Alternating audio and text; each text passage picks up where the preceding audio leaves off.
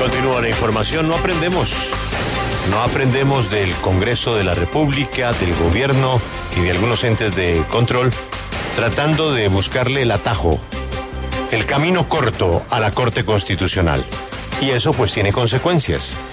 Ya habíamos hablado, Luz Elena, de dos temas, el código electoral, de otro tema que está por reventar y que reventará en el mismo sentido, el de el atajo del señor ministro de Hacienda, el ministro Restrepo, para saltarse la ley de garantías y de esa manera lograr la aprobación del presupuesto y de esa manera complacer a los políticos en campaña. Pues lo hizo, lo hizo y se giró.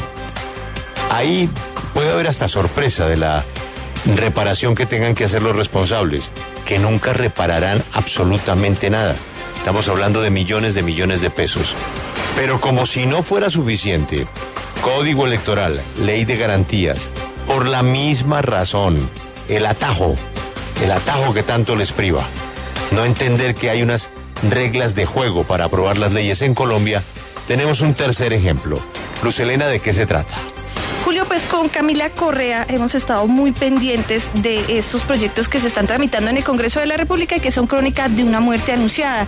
Y es que el Congreso y el gobierno parece que no aprenden. La W estableció que vuelve y juega en el Congreso el trámite de un proyecto de ley con el mismo error por el que se declaró inconstitucional en la Corte Constitucional el Código Electoral. Error de trámite. Se trata esta vez del proyecto de ley que pretende declarar permanente la virtualidad en los procesos judiciales tal cual como se decretó de manera transitoria en la emergencia sanitaria por la pandemia de COVID-19. Se trata del decreto legislativo 806. Camila. La propuesta presentada en cabeza del Ministerio de Justicia planteó vía ley ordinaria adoptar el decreto mencionado como ley de la nación. Sin embargo, la técnica legislativa y varias sentencias de la Corte Constitucional establecen que esta norma debería ser tramitada a través de una ley estatutaria por tratarse de regular y complementar un derecho fundamental como el acceso a la justicia. También el artículo 152 de la Constitución establece que mediante leyes estatutarias se regulará la administración de la justicia. Julio, y es que también la W estableció que revisando las gacetas del Congreso encontramos otro error, y es que esta vez no solo de forma, sino también de fondo, o lo que popularmente se conoce en el Congreso como una chambonada, pues el texto de ley no incluye los 16 artículos que contiene el decreto legislativo, el cual se pretende convertir en ley. Mejor dicho, hace referencia al decreto que perderá vigencia el próximo 2 de junio, mm, en los próximos meses, pero no desarrolla los artículos que pretenden convertir en ley de la República. ¿Esto qué quiere decir, Julio? Pues está, se está violando la deliberación en el Congreso. Y otro problema que le surge en torno al proyecto de ley tiene que ver con que los congresistas no podían hacer proposiciones a algunos aspectos del articulado, como por ejemplo establecer lineamientos a la virtualidad, porque el proyecto no cuenta con articulado, una situación que podría ser objeto de demanda ante la Corte Constitucional, provocando que dicho tribunal declare inconstitucional esta reforma que es necesaria para que la justicia pueda utilizar la virtualidad de manera permanente. Y esto por falta de deliberación, pues estaríamos ante un error constitucional. En conclusión, Julio, a menos de ocho días de caerse el Código Electoral en la Corte Constitucional, el Congreso y el Gobierno vuelven a tramitar en el Congreso de la República un proyecto de ley con el mismo error en su trámite, tramitando como una ley ordinaria o tramitando una ley ordinaria, una ley que debería ser estatutaria. El proyecto se encuentra en este momento en comisiones primeras conjuntas de Senado y Cámara, pues porque tiene el mensaje de urgencia del gobierno. Pero lo más probable es que si pasa por la evaluación de la Corte Constitucional, por tratarse de, una ley ordinaria, tendría que ser demandado, pues estaríamos viendo ante o estaremos presentes ante otro proyecto que se va a caer en la Corte Constitucional. Luz Elena, ¿y para cuándo la sorpresita de garantías? La sorpresa en la Corte Constitucional se espera para hoy, Julio. Hoy es Ay, el punto lindo. primero de la, de la Qué sala plena de la. Corte Constitucional. Ya la ponencia está en manos de Qué los lindo. magistrados de la Corte Constitucional. Pide que se declare inconstitucional. Por esto mismo, Julio, tramitan leyes como...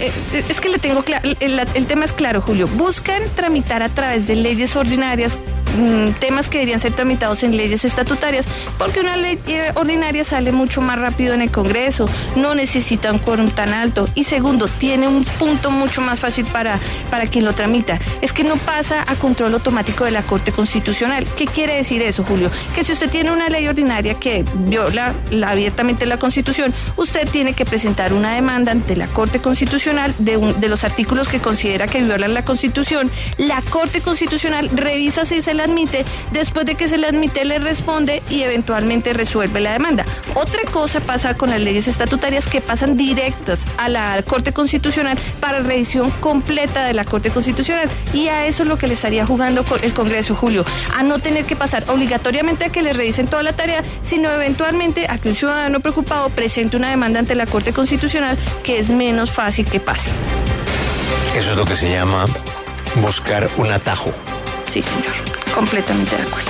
No hay derecho. Sí, no hay derecho. Y es muy grave porque la Administración de Justicia y, y, la Administración de Justicia no es un proyecto cualquiera. Es lo que vamos a tener que enfrentar los colombianos de aquí en adelante. La justicia es un derecho y dice el artículo 152, como lo dijo Camila, de la Constitución Política, que las leyes, eh, que mediante leyes estatutarias se regulará la administración de la justicia. Esto no es un proyecto cualquiera. El gobierno también se equivoca presentando un artículo, un proyecto de ley de un solo artículo que dice, ¿se acuerdan de ese decreto? Esto ahora va a ser ley. Pero ¿y dónde está el articulado que tienen que discutir los congresistas? Por eso también se podría caer en la Corte Constitucional, por falta de deliberación. ¿Y qué dice Sevilla en los tres casos?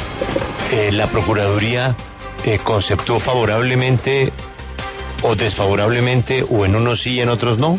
Sí, eso ha sido raro, Julio, porque recordemos que aquí lo contamos en la W con el código electoral. En el código electoral a la Procuraduría Sevilla eh, le pareció que era constitucional el código electoral, que estaba bien, que tenía aquí unas mejoritas chiquitas, pero pequeñas, pero que tenía que pasar, que tenía que ser constitucional, cosa que no pasó en la Corte Constitucional, que se cayó.